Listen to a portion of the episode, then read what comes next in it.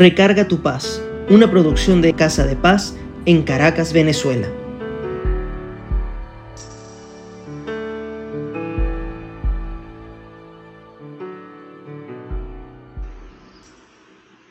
Hace unos días me encontraba meditando sobre cómo hacer para que ante situaciones que se me presentan, poder no dejarme llevar por emociones que no agradan a Dios y que por ende no me dan paz.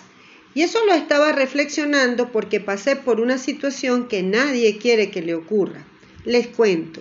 Hicimos un pago en el automercado y el dinero salió de nuestra cuenta, pero no entró en la cuenta del automercado. Y eso pasó después de haber pasado un buen tiempo escogiendo los productos. Ante esto, el automercado insistía que ellos no podían hacer nada y nosotros que eso ya no estaba en nuestra cuenta. En ese toma y dame nos tuvimos que ir sin la compra y lo más molesto es que ya no teníamos nada en la casa y con el dinero escaso para comprar en otro automercado. En cuanto a nuestro banco, reflejaba que el dinero había sido pagado y solo había un mensaje que decía que lo iban a devolver. En fin, ante esto pasé por diferentes estados emocionales, sorpresa, angustia, temor, rabia, tristeza, pero esto fue el detonante para que en cada una de las emociones que experimenté revisara mi relación con Dios. Hoy en Recarga tu paz hablaremos de las puertas emocionales que a veces abrimos y cómo hacer para recordar que tenemos un Dios grande y maravilloso que siempre responde. Seguro que te estás preguntando cómo terminó todo en la, con la situación del dinero. Bueno, entre cada emoción y como pasamos dos horas en el automercado esperando respuesta, que por cierto, a ellos les dije que revisaran las veces que habíamos comprado y en caso de que el dinero estuviera en nuestra cuenta, que vendríamos a pagar. Incluso que le dejaba un documento de identidad si fuera el caso. Pero nada, las puertas estaban cerradas y mientras yo haciendo mi trabajo con Dios, con la palabra y la fe de que habría una respuesta. Porque yo sé que tengo un Padre bueno, eso me ayudaba a recobrar la paz. Sin embargo, no había respuesta y no nos decían otra cosa del lado del automercado y del lado de nosotros o del banco, no nos decían, sino que tampoco había respuesta. Volví a otra emoción de esas que uno no quiere tener. Al final me salí del automercado un rato y se quedó mi esposo. Cuando regresé y vi que todo estaba con la misma respuesta, le dije a mi esposo, vámonos que aquí no hay voluntad para darnos respuesta. Entonces pasó todo el día y cuando preguntábamos no les caía a ellos el pago, pero tampoco nos devolvían a nosotros el dinero. Pero como yo ya le había dejado la carga a Dios, descansé y decidí tener paz.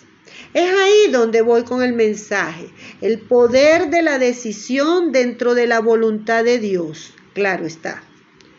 Hay algunos psicólogos que dicen que el desarrollo de la voluntad está en el prefrontal y ese se madura con la adultez. Así que posiblemente cuando el prefrontal está maduro hay que educar entonces la voluntad, que según los expertos es más importante que la inteligencia.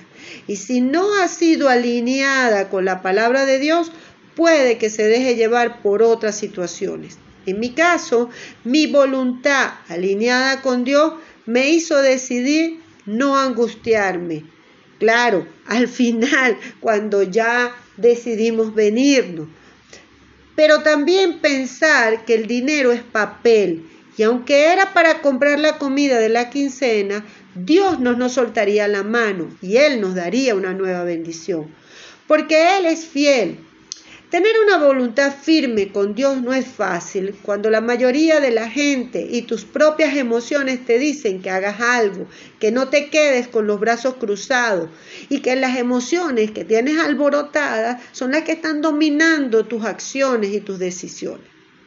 Por eso, en cuanto a la gente del automercado, luego yo decidí con una voluntad alineada con fe en Dios comprenderlo esa es una situación que ni ellos quisieran tener, porque es una compra que no se hizo. Además, un cliente molesto, sin contar que todos en el automercado vieron la situación. En fin, así que los perdoné.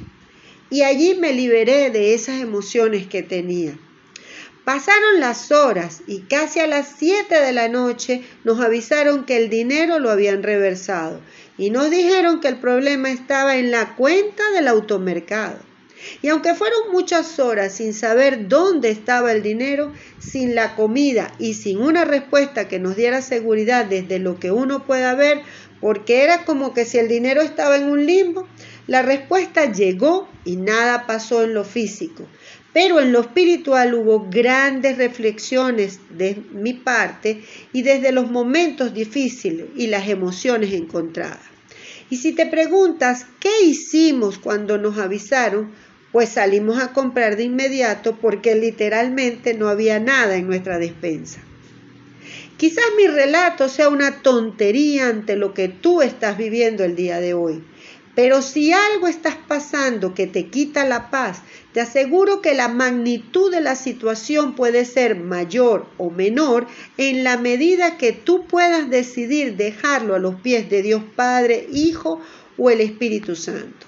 Mientras más rápido lo hagamos, más rápido se soluciona. Así es para los que tenemos una relación con Dios. Eso me ha pasado en muchas oportunidades, porque como dije en el Recarga tu paz anterior, la adversidad puede tocar tu puerta en cualquier momento y está en nosotros qué vamos a decidir. Si nos dejamos llevar por las emociones que nombré al comienzo o poner todo a los pies de Dios y confiar que Él no nos soltará la mano. Me gustaría recordar desde esta palabra a María y a José los padres terrenales de nuestro Señor Jesucristo, y que viéramos el carácter de ellos y la decisión que tuvieron que tomar ante la solicitud de Dios para traer a este mundo a Jesús. Se requería tener mucha voluntad espiritual para aceptar ese mandato divino. También tenemos el ejemplo de Sara y Abraham, porque tener un hijo a tan avanzada edad, la verdad que era lógico como quiso decir Sara. Pero Dios tiene sus planes y los va a cumplir. Así que Él nos muestra lo que quiere y nosotros decidimos. Claro, si demostramos una voluntad apegada a la fe y la palabra de Dios, podremos ver sus bendiciones. Algunas citas bíblicas que pueden acompañarte para que hoy puedas tomar la mejor decisión ante lo que se te presente y te las voy a compartir. Me encantaría que luego que practiques esta forma de dar respuestas a las emociones que nos quitan la paz, me comentes al correo o al Instagram cómo te fue. Te doy las citas que nos compartió arroba Eugenio Torres. Primero, Comienza tu día entregando todo a Dios. Salmo 37, 5.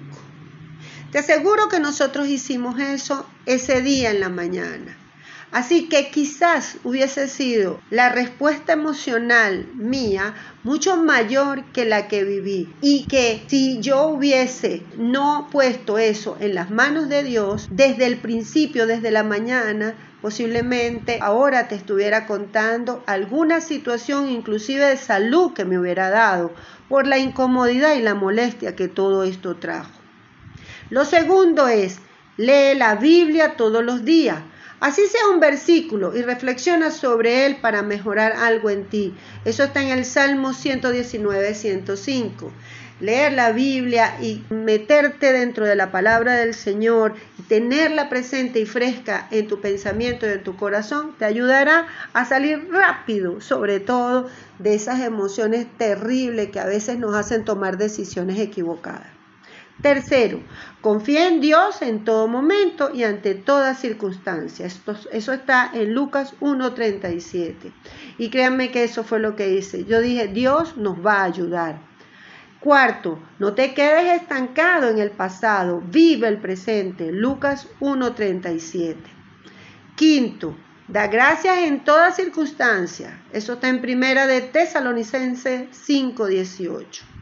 No es fácil cuando uno tiene una situación difícil dar gracias por algo que ni siquiera estás viendo, pero si agradeces antes de que ocurra, el Señor da la respuesta.